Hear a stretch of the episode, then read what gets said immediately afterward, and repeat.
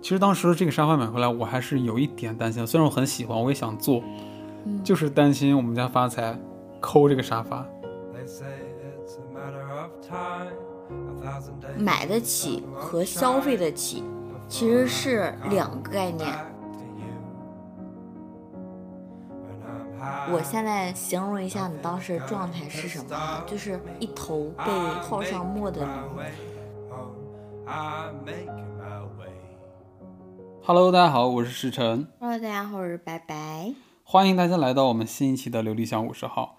这一期呢，我们要聊的一个主题，我们其实也是筛选了很多，最后还是定在了一个跟我们自己生活息息相关的一个事情上。我们六幺八买到了一些东西，然后由此引发了一系列的思考，关于消费观，也关于消费主义。对，因为呃每年的六幺八就是一个相当于消费的一个狂欢节，类似这样的。但是我们买东西好像倒不至于那么疯狂，但是会给我们的生活还是会多多少少添加点儿东西的。就我们今天录播课的时候呢，就是我们的东西基本上都已经陆续到家了，所以呢就想录这么一期播客，跟大家分享一下我们都买了些什么东西。我先想跟大家分享一件这次整个六幺八我们买的这些东西里，我买到的最喜欢，并让我觉得就是我花了这笔钱简直是太值了，这么一样东西，就是我们的沙发。就是我们现在正在录播课做的这个东西，就是这个沙发呢，它价格其实也没那么贵，它也没什么特别的造型，两米五长的一个白白色的的大三人位的沙发。对，可能我觉得会有观众会疑惑，就是说，哎，你不就买一个普通的沙发吗？也没什么好分享的呀。因为我们买沙发这件事情，就咱俩其实想了半年。对这个事情，因为什么呢？因为我们刚搬新家的时候，在买家具的时候，其实是做过排序的，对，就是说哪些是必须要先买的，哪些是可以暂时不买的。当时沙发就是可以暂时先不买的一个东西。因为当时我们在思考一个问题，就是他买回来放哪，以及这个沙发买回来，咱俩真的会长时间使用它吗？对，一方面呢，就你买回来就沙发，它占地面积也不小，这么大，对吧？长两米五。如果买回来没有人坐，放在这儿，我是会觉得家里这块空间被浪费掉，就成了一个闲置的一个东西了。对，心里就会膈应那么一下。另一方面呢，假如说咱俩当时一时冲动，我就把这个沙发买回来了，然后坐两天，哎，新鲜感过去了，然后我不坐了。这时候我们就要面临一个问题，就是处理这个二手家具。对，就比较麻烦一点。我需要先拍照片，然后发到二手平台，筛选好合适的卖家，我再跟他沟通好，和人家约定好时间，他再过来家里搬这个沙发。就是想想这一套流程，就很麻烦我。就很头疼。对，所以我们在选择类似沙发、类似床这种大件儿的时候，其实都比较谨慎的。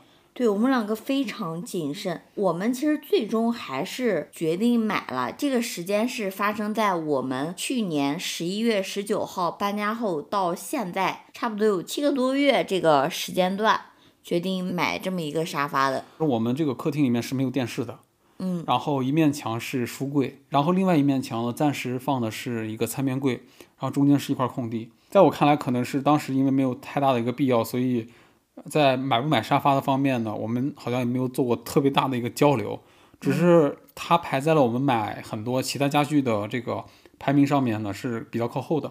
再一个，其实是我们口袋里的钱也无法支撑再买一个这么大一个东西。对，因为当时已经花了很多钱了。对，今天就是我们坐在这个沙发上呢，说实话也是有幸福感的。我们决定买这个沙发，是因为我们两个发现，我们需要一个可以让我们两个在家就这样啊，就躺着瘫着的放松的一个一。个角落。当我们在这个角落的时候，可以得到一些短暂的放松，我们什么都不用想，就是就瘫着就好了。就我现在肢体很放松，精神也心里也很放松。对，我们现在这个布置的这样的一个，就是相当于布局吧，就是坐在对面看着一排的书柜，然后前面没有任何的遮挡，就这样的一个视野，这样一个哦开阔的感觉。下面有一只猫，啊，它它它在我的视视线以下的，所以现在这样的一个布局也是挺舒服的。其实，我们家之前的那个布局，就是在沙发回来之前，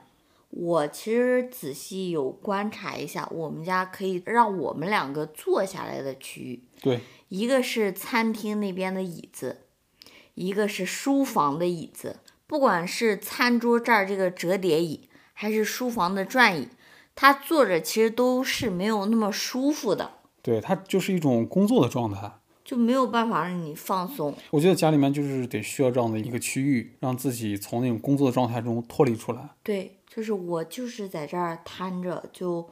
什么都不想。但是我又可以随时把自己抽离出来，它不像床那样，就我这个人我是躺上去就下不来了。所以有这么一个地方的话，说实话也是为咱们家里面营造了一个相对轻松的一个空间。沙发和书柜在一块对，儿，沙发和书柜，对，就哦这一片区域呢，就是供我们休闲娱乐的一个地方。对，我们现在可以坐在这里纯瘫着，啥也不干，就纯放松，也可以坐在这里看电影、看书，也是一种消遣方式。对，或者说就是聊聊天、喝喝茶也挺好的。想补充一点，就是我们这个家里沙发面前前面是一大块空地，我们是没有买茶几的。但是呢，我是买了一个这种床边桌，但是它放在了沙发旁边。它只有很小的面积，就笔记本电脑大一圈儿而已。就是这个东西呢，就可以放一下水杯呀，放一下电脑呀，对，放几本书啊，对，就把电脑放在上面看一下电影什么的，就也挺还方便的挺好的。对对，因为它旁边还可以放杯子，对，我是觉得我们家里是不需要茶几这个东西的。不需要，在我们家应该比较鸡肋的。对，没有茶几的话，会很方便打扫，然后猫也可以躺在地上。主要是空间大。是当时沙发回来之前，我是特别期待的。我我每天都跟白白说，我说沙发什么时候到，沙发什么时候到。其实大概也就等了四五天差不多吧。对，非常快。从青岛回来的，对，然后就一直看那个物流的那个信息，就看什么时候到这个沙发。那天我还在公司，我就特别的期待这个沙发回来。然后我记得那天好像还有个什么特别难过的事情。嗯，然后沙发一到，我在想今天能坐上沙发，那什么事儿都无所谓了，对就，那种感觉特别期待、特别享受的那种感觉。我还挺想介绍一下这个沙发的，就这个沙发的材质，它是灯芯绒材质的。这么专业了，我就不太了解了。对，它是这种灯芯绒的面料，不是那种传统的布艺的，布艺，或者说是现在流行的那种科技布，因为防猫抓嘛，嗯它就是这种灯芯绒材质，就跟买的那种毛毯一样，摸一下非常的舒服，就是让我想起来我小时候看机器猫。有一集是大熊和静香还有小叮当他们嗯，上天了，就躺在云朵里，然后就哦躺在那陷在那个里边。对，那个我就会很舒服。对我，而且它也是白色的嘛，对，我就躺在这儿，我就会有那种感觉，上天的感觉。不是上天的感觉，就就陷在里边，就感觉幸被包福感非围的感觉常强。对，其实当时这个沙发买回来，我还是有一点担心的。虽然我很喜欢，我也想坐，嗯就是担心我们家发财抠这个沙发。对，这个没想到他还是抠了，第一天的时候回来抠了一下，但是这几天好像没有再抠了，没有再抠。就是我那份担心就降低了一点点吧。就是说，对，他已经开始来这里睡觉了。本来想的说是给上面铺一层布啊什么的，但是又感觉不太好看。对，好丑嗯，啊！对，所以就尽量我们 努力的训练训练发财，看能不能不抠就可以了。其实，但是目前来说表现还是很好的。就是目前来看，其实我觉得我找到了一种合适的解决办法，啊，就是在我们的沙发面前这块空地铺了一块瑜伽垫。啊对，因为他非常喜欢我的这个瑜伽垫，也是软软的。他就把这个瑜伽垫当成他的猫抓板了。对他只抠那个。对，每天只抠这个，其他我给他买的猫抓板他都不抠了。对，这也是一种解决办法对，啊。就现在我们录播客的时候，发财正在躺在这个瑜伽垫上。时辰其实也买了一样他非常喜欢的。对，其实分享完这个沙发之后，我也想分享一个，就是六幺八期间，我相当于得到了一个非常非常好的可可以说是礼物的那种感觉。对自己自己给自己的一个礼物。刚开始我们在六幺八里面想买一些东西的时候，我大部分时间都是看的，比如说一些生活用品啊，包括沙发呀，还有床啊这些东西，嗯呃，都聚焦在这些地方了。然后等五月三十一号那天晚上的时候，我们不是付尾款吗？对，白白在那付尾款的时候，我就说那我也看一看呗，因为我们家买东西基本都是白白来负责，这个东西是白白比较擅长，也不是说白白就擅长花钱这个事儿，而是擅长去选购一些性价比特别高的一些东西。我是不太那么擅长，就是脑子在这方面好像不太灵光一样，这方面的确比较辛苦。所以在说我这个东西之前呢，夸一下我，拜拜，就是在这方面的确付出了很多，给家里买东西啊，去筛选呀、去对比啊，就费了老大的那个精力。但其实我是特别享受这个过程的。我花时间去挑选一件我很喜欢，并且我一直能用的东西。这件东西拿到手之后，我真的会非常的快乐，我会乐在其中。一方面是很享受，我觉得一另一方面真的是比较擅长。就你个人来说，我觉得这个不分性别问题，就是个人来说是非常擅长的。就包括这几个网络购物的这些平台，还有这些优惠券怎么弄，然后返利怎么弄。我在认识白白之前，我几乎就在这方面就没下过心思，对，经常买东西都是原价买。就就是我给大家举一个例子，就比如说我们家买那个洗衣液，我买洗衣液我就是按三块钱一斤买，然后买的还都是那种品牌的，比如说超能啊、威露士啊，像这种可以说得上来的品牌，在我心里合理的价格就是三块多一斤，但是如果实诚去买的话，它可能就是原价，我可能就考虑不到这个一斤的这个概念上。就是标多少他就直接买。所以，如果是我直接去买这些东西的话，我就是网上说的那种大冤种，基本上我的钱就被商家全部挣走了，就那种感觉。对，所以是白白在这方面的确承担了很多东西，对我，觉但是我会因为哎省到我的钱了，我会觉得非常快乐非常。开心，是吧？对。好了，我说回我这次六幺八，我认为一个非常重要也是特别喜欢的一个东西，就是鲁迅全集，人民文学出版社出版的这一套十八卷的鲁迅全全集。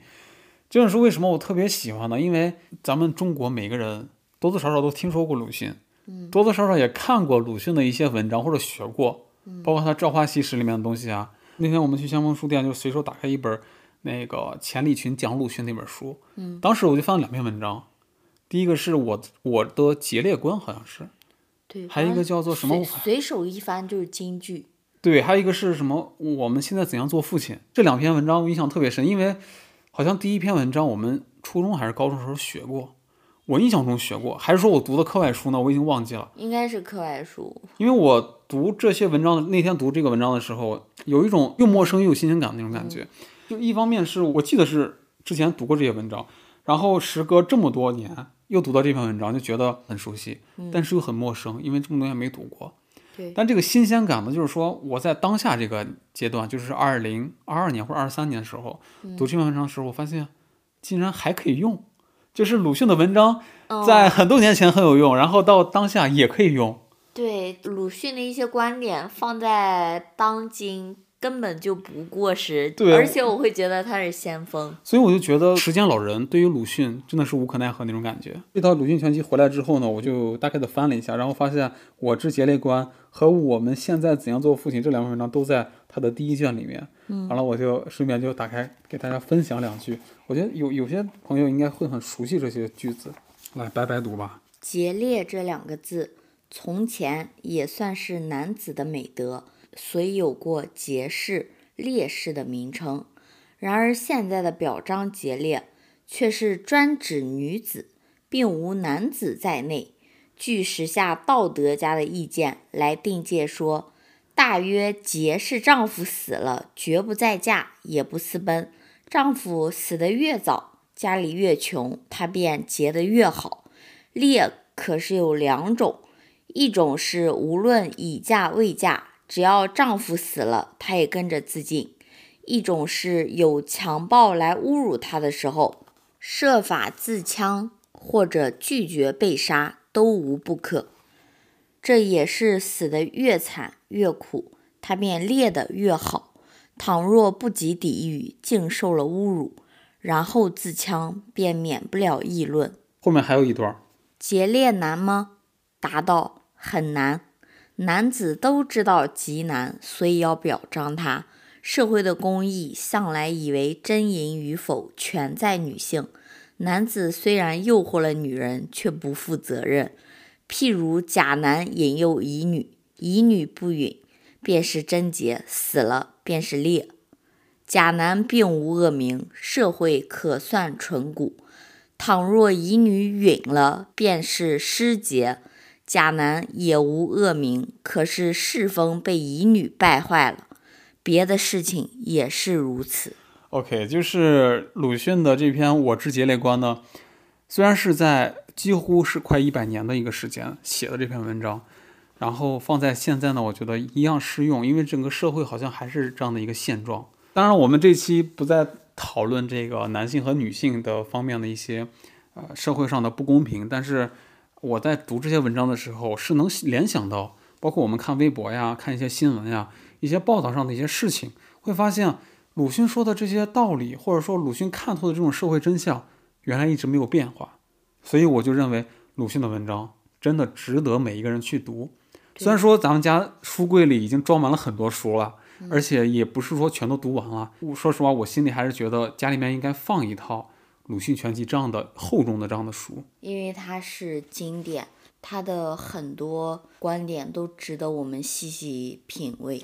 所以我就一直在盯这一套书，因为这套书在网上的价格其实不低，按照它的标价来说是一千三百多块钱，嗯平时的一个购买价格是六百到七百块钱，嗯，所以说这个钱对于我来说，我现在的开支是无法随意支撑这样的一个购买的，对。所以呢，我就在蹲这套书的价对格。我我我觉得有有必要向大家解释一下为什么，因因为可能对于很多人来说，就是六百多块其实也不是一个什么特别贵的价格，是因为我们刚搬了家，我们两个的兜儿比脸还还干净净，我们两个是。就是目前花任何一笔像这种几百块以上的支出，我们两个都会比较谨慎。非常慎重，对，因为这两年的话，我买并且我们两个还在还房贷。我买纸质书这两年好像就买了一本，去年买了一本《望江南》，嗯然后就什么都没有买。然后今年呢，其实当然除了这一套书，还有一本书是之前我过生日的时候，白白说在六幺八的时候送我一本书，让我来挑。嗯，我当时就挑的老舍的《四世同堂》。同堂，对，因为这个话剧我们之前是在保利刚刚看过，对，呃，印象也非常深，而且自己一直没有完整的读完这本书。这本书一共八十多万字，嗯，就是体量特别大的一个历史感特别强烈的一部作品。嗯，我就说这次帮我买回来吧。只是在最后付尾款的时候，我想起来鲁迅了。嗯，我觉得鲁迅应该也要打折吧。完了，一看那天是四百六十五块钱，嗯是四百五十六还是四百六十五？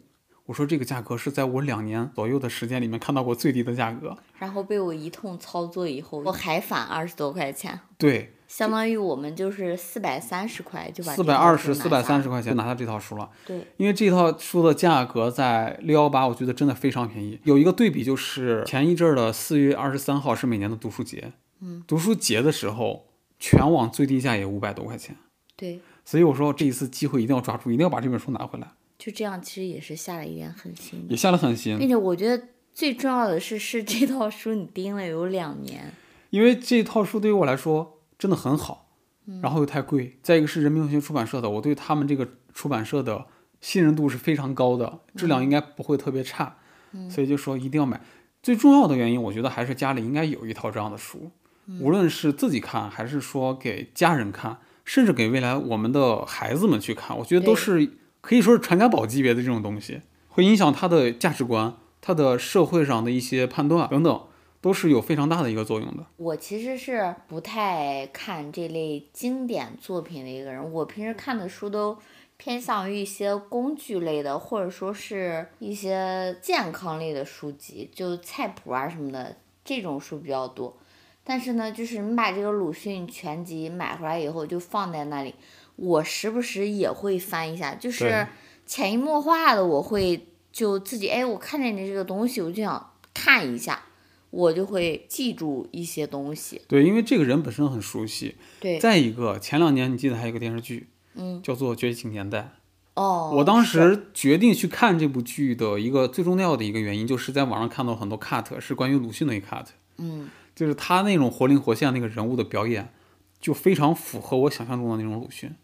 我觉得他是一个用笔杆子当枪的一个人，嗯，每一个字都在直指那种反动派的感觉，所以我觉得这个人太有魅力了。我觉得他很大魅力是 他写的每一个字都很值钱。他当时写稿子的钱是全中国最贵的，所以他可以有钱在北京买四合院，嗯等等，也是真的。无论你喜不喜欢读书，我都推荐你有这个条件、有这个机会的话，一定要读一下《鲁迅全集》这本书。对，哪怕可能只是某天路过书店的时候，你先去里边翻翻一些鲁迅的书，因为你可以暂时先不买，你就路过的时候你去看一下，就万一你就喜欢呢，对也不亏，对吧？对，因为从小我们就在学他的文章，而且读起来可能有些晦涩难懂。对，就是一直这么多年下来，就是它还在被人们所流传着，并且能够一直在我们的教材上出现，它是有它的道理的。对他是一个里程碑式的人物，非常关键。所以当时这本书说要回来的那天，我正好也在公司，那天正好也遇见了一个特别悲催的事情。然后歪歪跟我说，这本书今天晚上就要回来了，我就特别激动，对，也是超级激动我就帮他查了物流。对，特别激动。然后回来之后，它的包装真的很好，拆开之后发现有四层包装，然后打开之后没有一个的磕碰。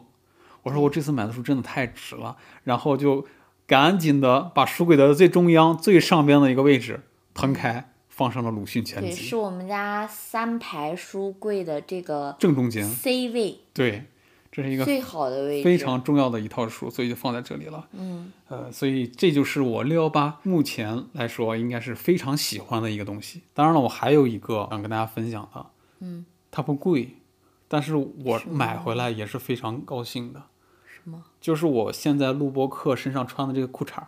哦，当然了，这是一个运动短裤，嗯，对，它是一个灰色的三六一的一个运动短裤，应该就是四十五十块钱。四十四块钱。四十四块钱，非常便宜。我觉得也一方面可能是白白觉得我比较可怜，因为我好像短裤没有可换的。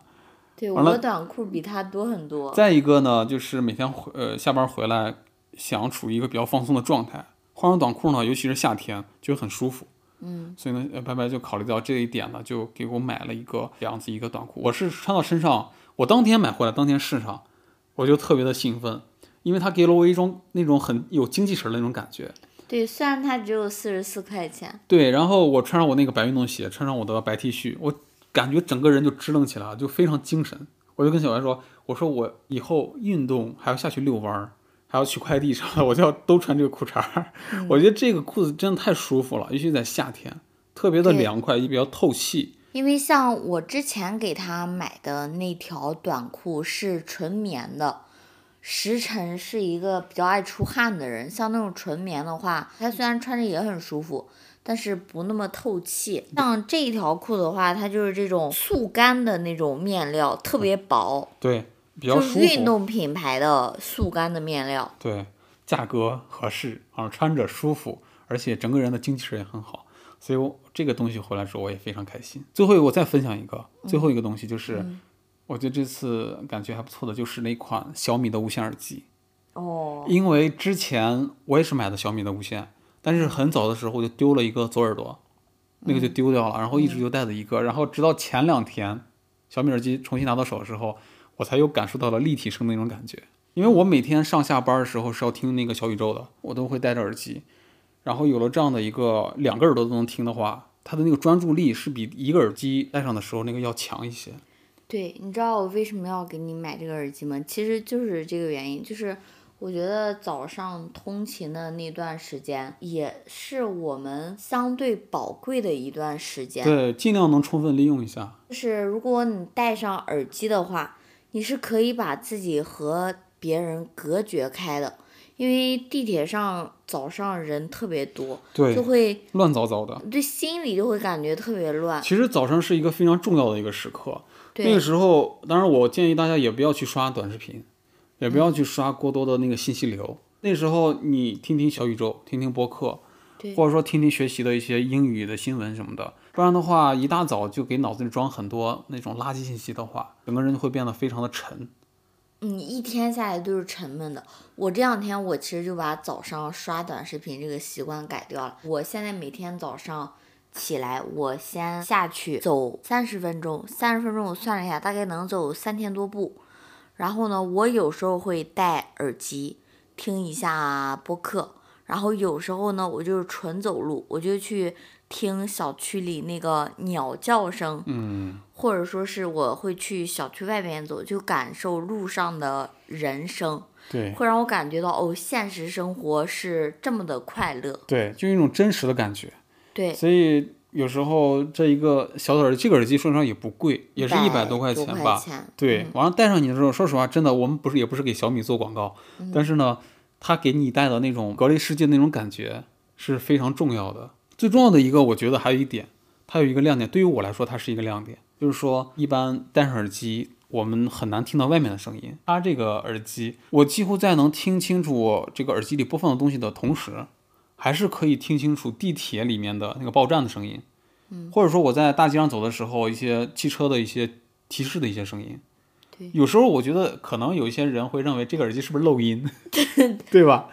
可能就是可可能会觉得它降噪效果没有那没么那么好。就是没有办法把你彻底隔绝开。对，但是我觉得这个恰恰是我喜欢它的一个点，因为我就需要听那个到站的声音，要不然我很容易坐过站。对于我们来说是比较合适的，因为对我要在听播客的时候得顾及到外面的一些交通信号的信息，对而这个耳机正好满足我们，也可能是它真的漏音，但是对于我们来说，它就是非常合适的。其实我觉得还可以，只是说我还能兼顾到外面那些声音，我觉得就很好。就是我毕竟只有一百来块钱的东西，你没有办法拿它跟一千八的 AirPods 比，没有办法拿它跟索尼比。对，但是我最后再找补一下这个耳机的一个功能，就是它的蓝牙信号真的特别好。无论我连我的台式电脑、我的 iPad、我的手机，呃对比之前那个耳机要好很多，而且切换起来非常快。所以这次我特别喜欢的第三个东西呢，就是这个小米的无线耳机。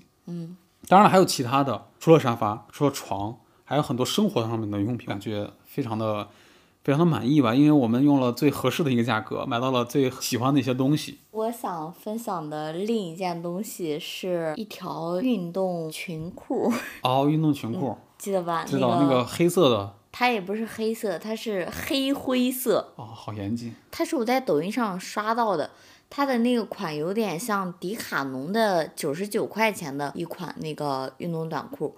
这款短裤还挺火的，我相信应该有听众可能会在遇到过这个平台上，对，在地瓜平台上看到过它。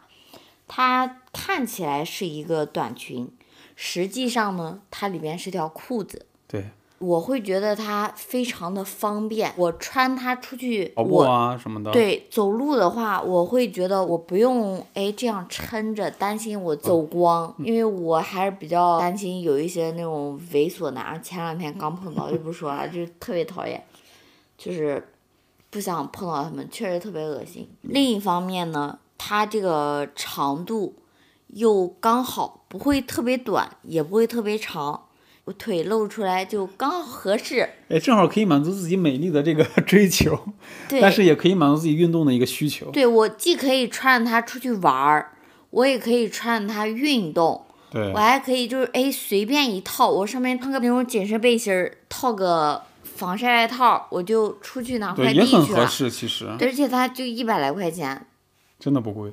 对，真的不贵。然后我就又买了一条 是吗？我这个也不知道。对我又买了一条买了个别的颜色的，是吧？对这次我们六幺八买了，反正我觉得不少这些东西，有大件儿，有小件儿，包括沙发，包括床，还包括衣服，包括鞋，大大小小都有。但是我觉得这次买东西，我们俩在呃无论是六幺八、双十一还是平常购买这些东西的时候，还是比较趋于理性的，不是那种特别疯狂那种状态，说这个便宜我们就要买回来，那个便宜我，们就就是要买回来。啊，还有可能就是啊，我为了凑单对，啊，我得把这个凑一下，买什么对买什么。因为一方面呢是呃，我觉得我们在买东西的时候，可能有一个理念吧，就是说要买生活里真正的要用的东西，真正会有帮助的一些东西。而且呢，这几年的六幺八或者双十一的话，不像刚开始那几年的那个消费节的感觉了。说嗯打折真的是打折，完了这几年的一些商家的操作啊，或者平台的一些玩法呀，就感觉把自己的这个耐心已经磨没了。就包括它的玩法实在太困难了，有时候。对，就比如说像我以前还会玩一下那种什么叠猫猫游戏啊，什么什么。我其实我现在一点都不会玩了，我只是会领一下优惠券，然后参加一下它的凑满减的一些活动。就是最基本的一些操作了。对，还有一些平台返利什么的。对整体来说，还是就是围绕着我们生活里面对紧需的一些东西也来去买的。，也不是像以前那样会拿这个小本本研究好久好久啊，怎么能是最优惠的？对，我们在买东西的时候，大差不嗯差，能满足生活需要。而且我们在买这些东西的时候，就比如说我们刚开始搬家去买这些家具的时候，我们买东西的时候还是会有一个先后顺序的。事先列下来，对，先做一个表格。对，我会先做表格，做笔记。对，就是说，比如说冰箱、空调、洗衣机、床、柜子、床垫、床垫，哎，鞋柜儿，这些生活基本需求的一些东西先买回来，对然后其他东西呢再往后排。我们就是按照这样的一个购买顺序来去消费的。简单来说，就是如果让我用一句话去总结的话，就是我觉得你可能是个纯实用主义，对我是偏实用主义对，的。你是纯实用主义，但是我呢，可能就会在实用主义上再加那么一点点颜控。我是水瓶座，可能水瓶座会比较严一控点，对这个颜值啊，它的设计啊，还是有一点点要求的。对但是我觉得整体的话，还是在质量和价格上，我觉得会做一个很好的平衡。对，但是特别丑的话，我也是不会买的。你那句话，我觉得可以总结为，就是我们要买高性价比的一个东西，嗯，就是价格合适，质量合适，自己口袋的钱合适。对，如果买不到，那我宁愿不要。对，就是在买这些东西的时候，我觉得咱们俩真的是非常非常理性。一方面，我觉得是我们知道自己要什么东西，嗯，另一方面，可能真的是因为自己太穷，就自己口袋儿真的有时候支配不了我们过度的去消费那些可能对我们来说现在没有用的一些东西。对虽然说它真的可能有一些功能性的东西，但是我们目前这个阶段是使用不到它的，所以我们不会买。就是我们两个呢，不会去买我们现阶段消费不起的这个东西。就我个人认为，买得起和消费得起其实是两个概念。买得起，它代表我们目前就手里的可支配的金额，它是足以让我们现在立马买下一件消费品的。嗯，但是消费得起，就意味着我们对于买这个东西来说，就对于我们自己没有负担，完全没有负担。我现在就举一个例子哈，嗯就比如说你现在让我去买一个奢侈品牌的包包，就就是我之前给你提的那个香奈儿的那个包，我就看别人背，我我觉点我得特特别好看，点我，没有再点你。后来我就跟你说了，我说我不需要那个东西，我自己还是舍不得。就是那个包我真的特别喜欢，我后来大概还去看了一下，那个价格是三万块。如果你让我现在去买的话，其实我现在卡里的钱也是能够买这个嗯包的，但是我能买下，不代表我消费得起。对，就是因为你承担不了这个东西，现在。对，就是买这个东西对我来说还是有负担的，就是我不能因为买了一个这个包，我就把我银行卡里这点钱都花完了，对然后我后边就都喝西北风了。啊，我今天买了这个包，我后边就不吃饭了。就是我去买这个香奈儿三万块的包，跟我去小区门口买那个和善园三块钱一个的包子，就是它是有本质的区别的，对，就是说你在消费完这个东西之后，你未来的生活会不会受影响？会受影响。对，在这种情况下，我觉得就要克制一下自己。对，它就是对于我们来说，就是消费不起，虽然买得起，但是消费不起。啊一个是我能支付的这个起钱，另外一个是我能不能承担这样一个代价，对对吧？对，就是虽然都是包，但是此包非彼包。对，所以在消费的时候还是要去做一个权衡。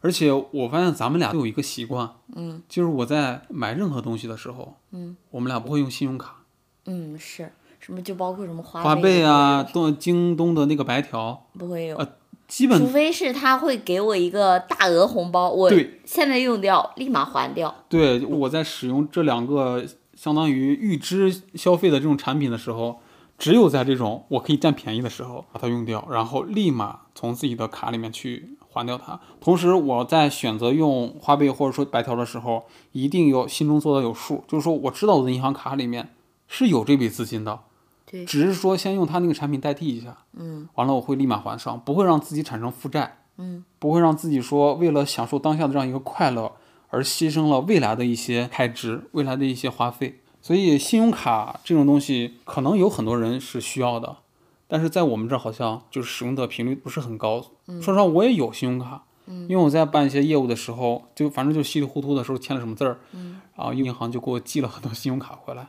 到目前为止，我也没有拆，也没有去使用过，嗯就是这些卡一直就放在我的钱包里或者抽屉里面。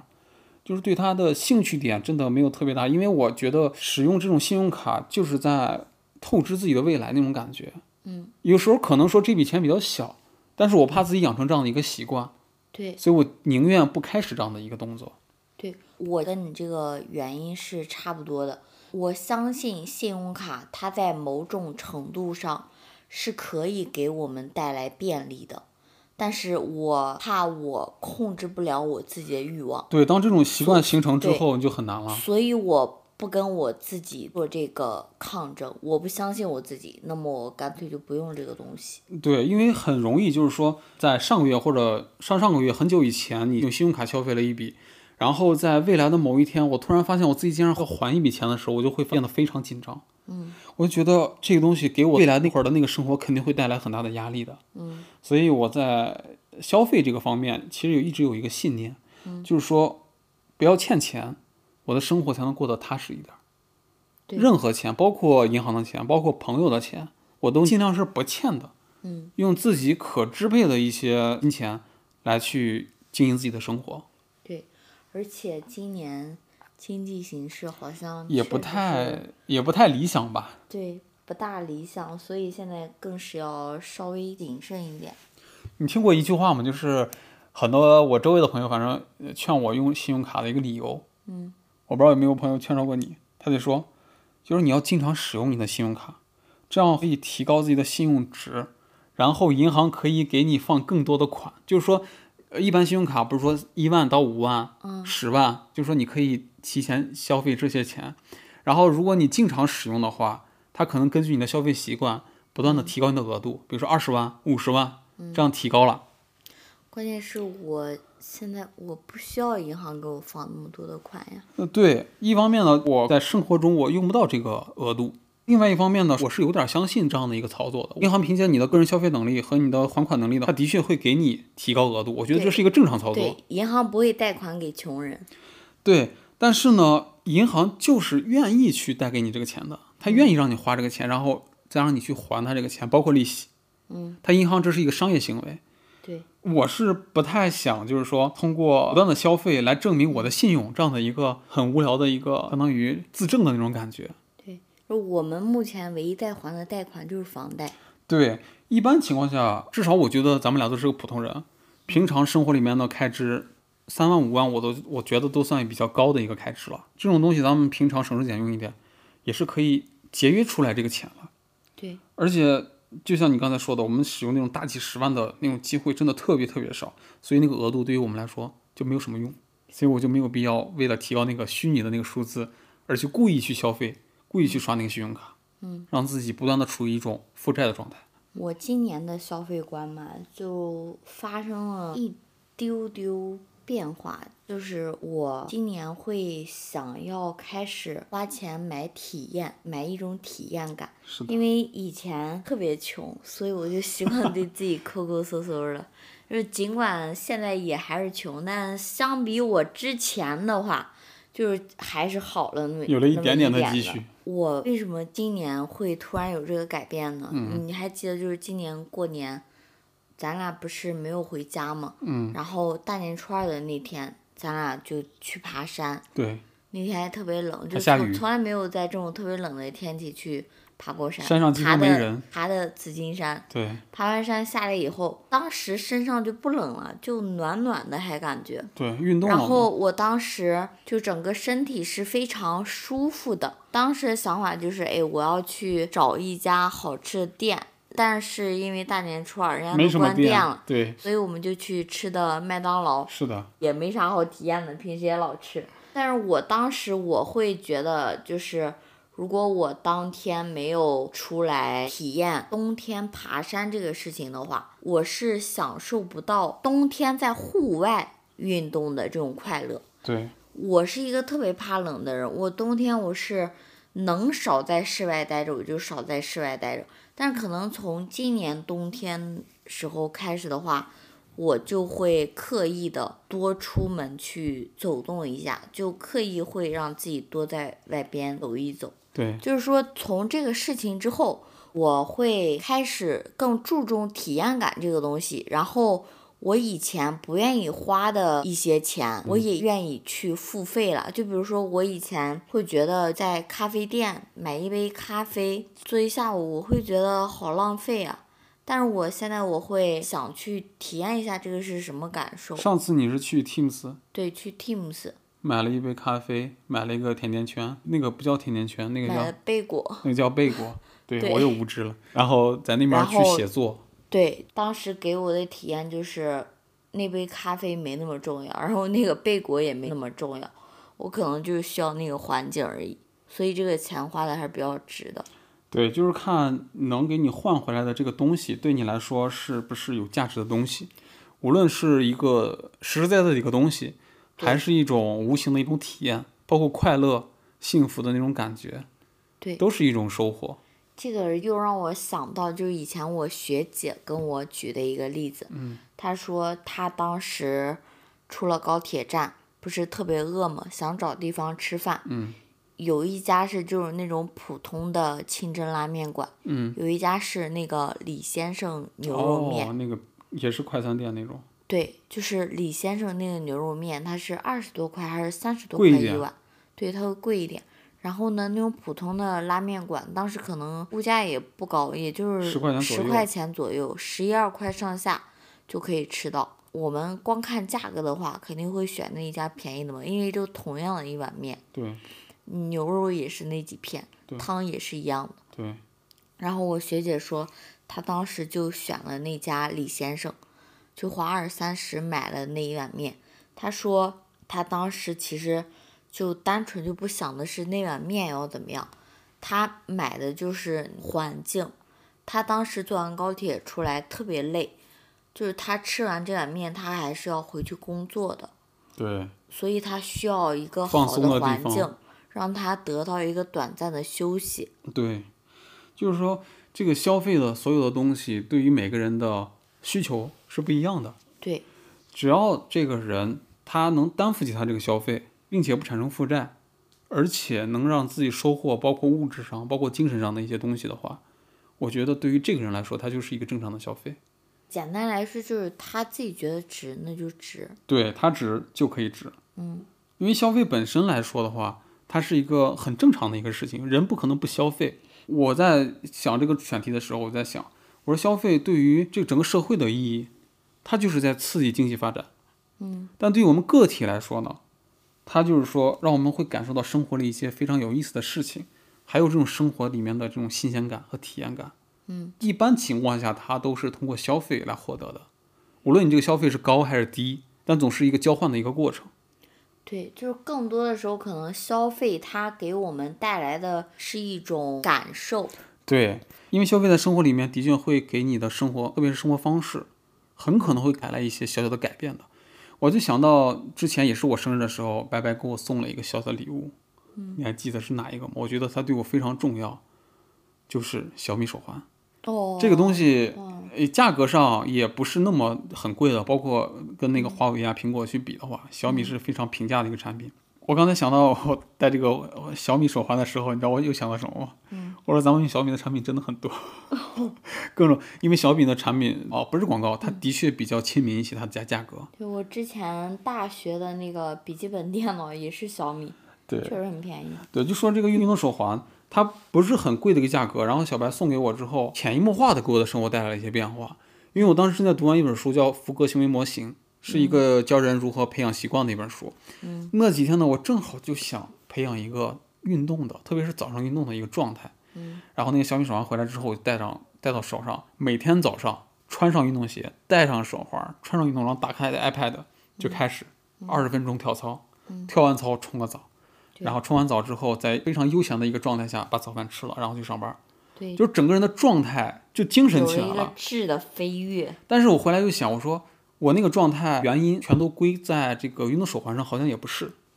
但是呢，有了它之后，我觉得我那个精神状态就来得更快一点。对，我现在形容一下你当时的状态是什么哈？就是一头被套上墨的驴。就是我那时候也在想，就是每天要那个就是满圈满环儿那对，种感你要觉，追求那个我要满环。呃，给自己设定的步数要走完，自己运动的时间走完，自己消耗的能量要消耗完，就整个状态都是在围绕运动开展的。对，就出门骑个自行车不行，我要打开那个骑车模式。对，所以呢，我就说这个小小的消费，其实对你的生活，打英雄联盟的时候都要打开 游戏模这是。这是一个插曲，我就在实验一下。我说，嗯因为它里面有一个呃电竞模式，就是说这样一个小小的一个消费的一个产品呢，嗯它的确会给我的生活方式带来了一个全新的体验。对所以这就是消费给我带来的一个价值。但是如果你这个消费控制的不好的话，这个消费可能就会干扰你的生活，就成反面的一个东西了。比如说，在做这个选题的时候，也查了一些概念性的东西。嗯，我觉得自己可能不太专业嘛，然后就查我说我们的呃生活里面这些大大小小的消费可以分为两类。第一类呢，就是说我们是一种行动上的消费。嗯，就比如说我喜欢一个桌子，嗯，而且我现在也能负担得起，嗯，非常满意这个桌子吧，我就立马就把它买回来，嗯，就是这样的一个完整的消费过程，它是一个行为，一个行动，所以把它称为行动消费。与它对应的一个概念呢，叫做观念消费主义。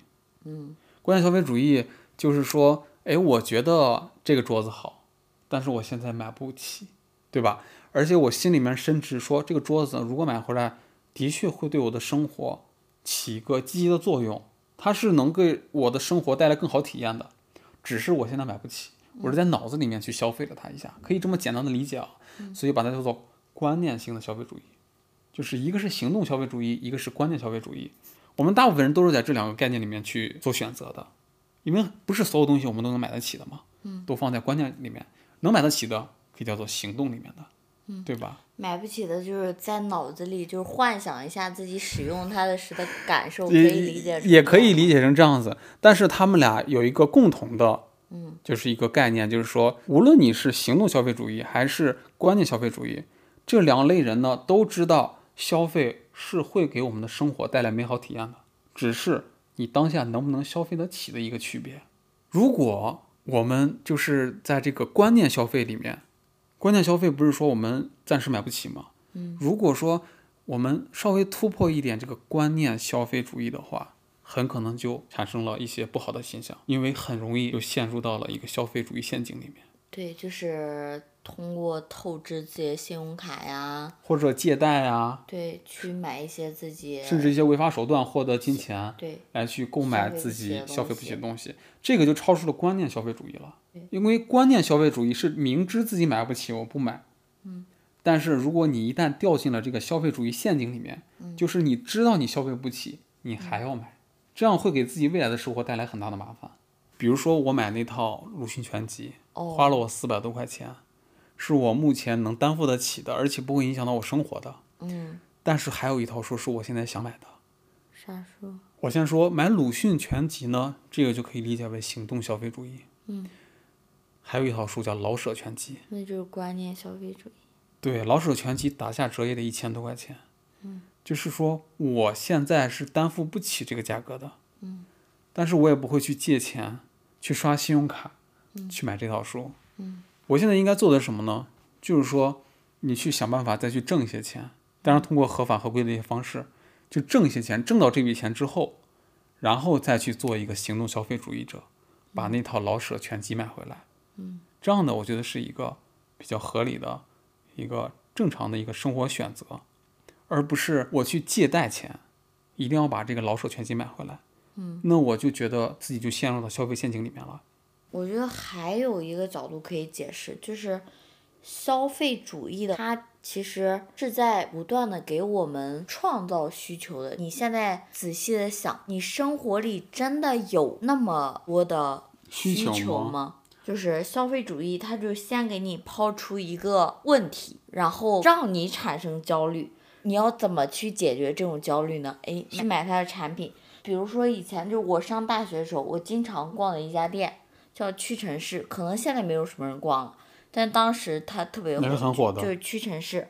我当时进去的话，我可能只是就想买个水乳，对，我就想拯救一下我的皮肤比较干，我需要涂一涂水乳。但是呢，那个售货员他就会一直跟着我，跟我介绍他们的各种产品。当我从这个店里准备出去的时候，我的脸上就都是问题，又是黑头，又是痘痘，嗯，就是反正我满脸都是问题，就是我得买它的一些产品，我就解决我这个问题了。但是事实上，到现在我脸上都没长过几颗痘。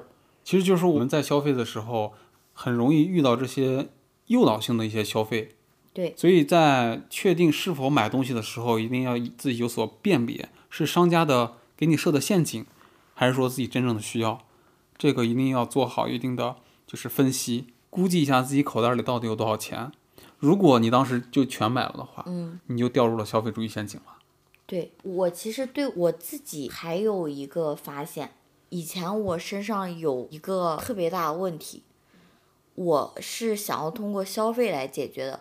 比如说，我想减肥的时候，我会买一些先通东西过买，对我我我，其实你减肥很简单，就是你去多吃，你就多动，就是说减肥基本就是靠自己的运动和一些饮食，食而那些所谓的那些设备啊你自己就，可以搭配。或者一些呃所谓的营养品呀、可能你在没有减肥之前都没有这个需求，就是你减肥的过程中可能也没有这个需求，你只是需要正常的一个健康的饮食菜谱。对，当你开始减肥之后，你会发现不行，我得去买几件好看的健身服，我得去买一双舒服的鞋，对得买个跳绳，对。得买个垫儿。但其实可能这些你只需要买一样就够了。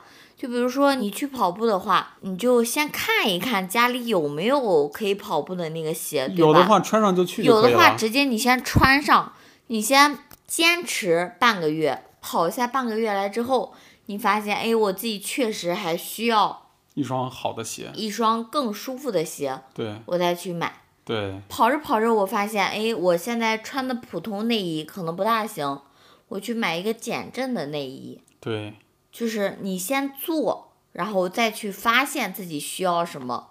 对而不是上来还没做呢，我先去买一堆装备回来，买一堆装备回来，相当于我这个事情做完了。就好比就是我买一堆书回来，就相当于我读完了。我收藏夹里就收藏了一些运动，就相当于我做完完了对对，所以如果我感觉你刚才举的这个例子，我又想到我刚才前面说的那个概念叫行动消费主义，嗯好像也叫做一种行动消费主义，就是我可以负担得起，我就买了。但是如果仔细去想的话，这些东西真的自己需要的吗？也不一定所。以我们在说这个行动消费主义的时候，也是要做一些辨别的，对不是说你能负担得起，我对就要去买。这个问题又是什么呢？就是商家给你创造的一些需求。就比如说我这台就是这个 MacBook，我之前用它的时候就很简单，我就放在这里用它就好了。我的动作只需要把这台电脑拿出来放在桌上，打开它，屏幕就亮了，我就可以该干嘛干嘛了。我后来就好死不死的，我就刷某书嗯，买了个什么？买了个那个增高架，哦，我觉得，它可以治疗我的颈椎，但事实上我也没啥颈椎病。就是看别人有这个东西，完了觉得不错，对，那个东西它也不便宜，我觉得一百对多，对，就买了一个铁架子。嗯，但我现在觉得它好像也没有那么必要。是的。我在想，呃，我们在消费这些东西的时候，大部分就是在一种很慌乱的状态下做的决定，有时候就还没有想清楚的时候，就把这笔费用给支出出去了。对，就是我看见它，哎，它好像有用。对，所以我们要在买这些东西的时候要三思而后行，尽量的能控制住自己的这个消费的冲动。就是说，什么是好的，什么什么是自己真正需要的，这个一定要看得清楚。而且我在想刚才消费主义的那个概念的时候呀，我就在想，很多情况下其实我们都在处于一种观念消费主义的这种里面的。嗯就很多情况下，说实话，大部分我们都买不起的，只能说是正常的生活产品，我们可能是够得着的。嗯，这种情况下呢，我就在想，我说千万不要再往前进一步了，不要陷入到那个陷阱里面。无论是看它多么美好，我就在观念消费主义这块打住。这个时候我需要做什么呢？我只需要闷声去挣大钱。我要做到一个真正的行动的消费主义者。嗯，我去买我买得起的，我认为好的，我能改变我生活方式的，我能让我生活变得更美好的一些东西。对，是这样的一个心态，我觉得才是正确的一种选择。本来我们这期说实话就是想分享一下六幺八的这个购买的一些体验、一些产品的分享。但是呢，我们在策划这期节目的时候，觉得就是说这期我们还想再深挖一下，因为我们毕竟是花钱去买一些东西，这个也是我很多朋友在生活里就是正常的一个行为吧。所以我们就想去聊一些更加深刻一些的东西，就包括一些消费观呀、消费主义呀，如何去判断生活里的这个消费需求等等这些东西。大家现在对这四个字的讨论其实挺多的，各自都有各自的观点。我就想起你之前哦经常说过一句话，就叫做“有多大能力办多大事儿”，嗯，就是你现在口袋里有多少钱，对你一定要自己清楚自己的能力，嗯然后去选择自己喜欢的，因为你喜欢的东西真的非常多。嗯，我喜欢的东西也非常多。对，就是我喜欢这样东西，但是不一定我要把我喜欢的所有东西都放到我的家里来，我也可以放在那个店里暂存呀，对吧？也可以这么理解他。又不是不卖。然后我又突然又想起一句话，嗯就我认为特别经不起推论的一个话，嗯叫做“钱是花出来的，而不是攒下来的”。嗯我觉得这句话是，它最多是一个结论，嗯但是没有说它的条件。对就是当你这个钱是如何花下去的，你这个钱才能变成更多的钱。它一定是在有更好的机遇、更好的项目、更好的能力的基础上，嗯你去做一些投资，你这个钱可能才会变成钱的，而不是为了想让自己消费更多的东西而拿这句话来为自己佐证。嗯，去花一些没必要的钱。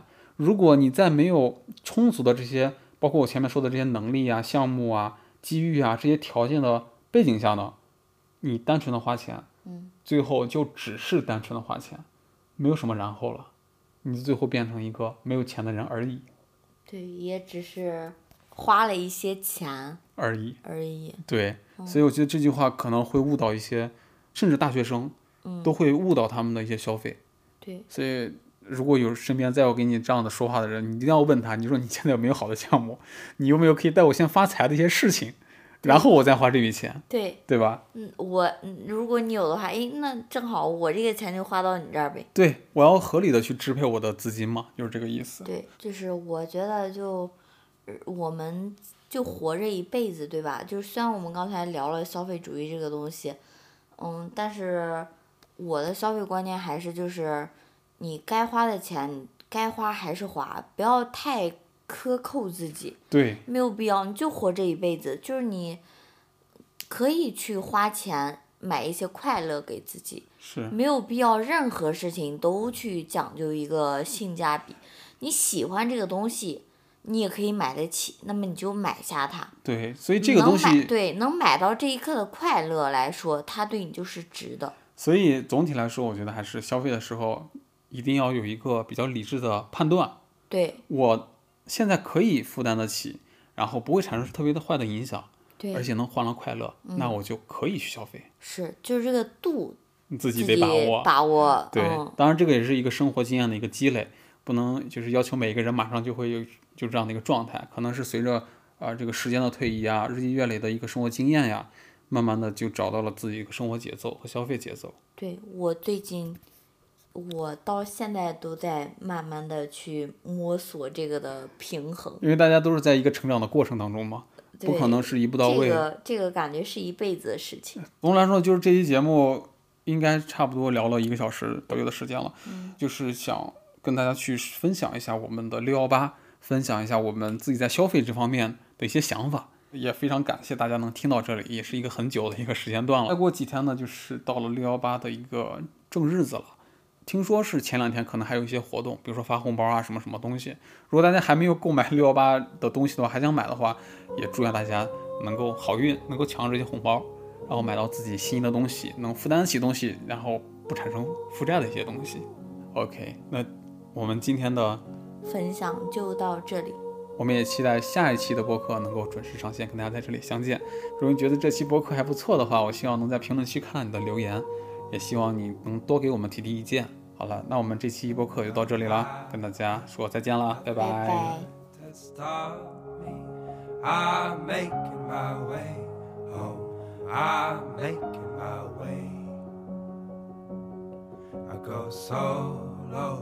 Oh, I go solo. I'm making my way home. I'm making my way.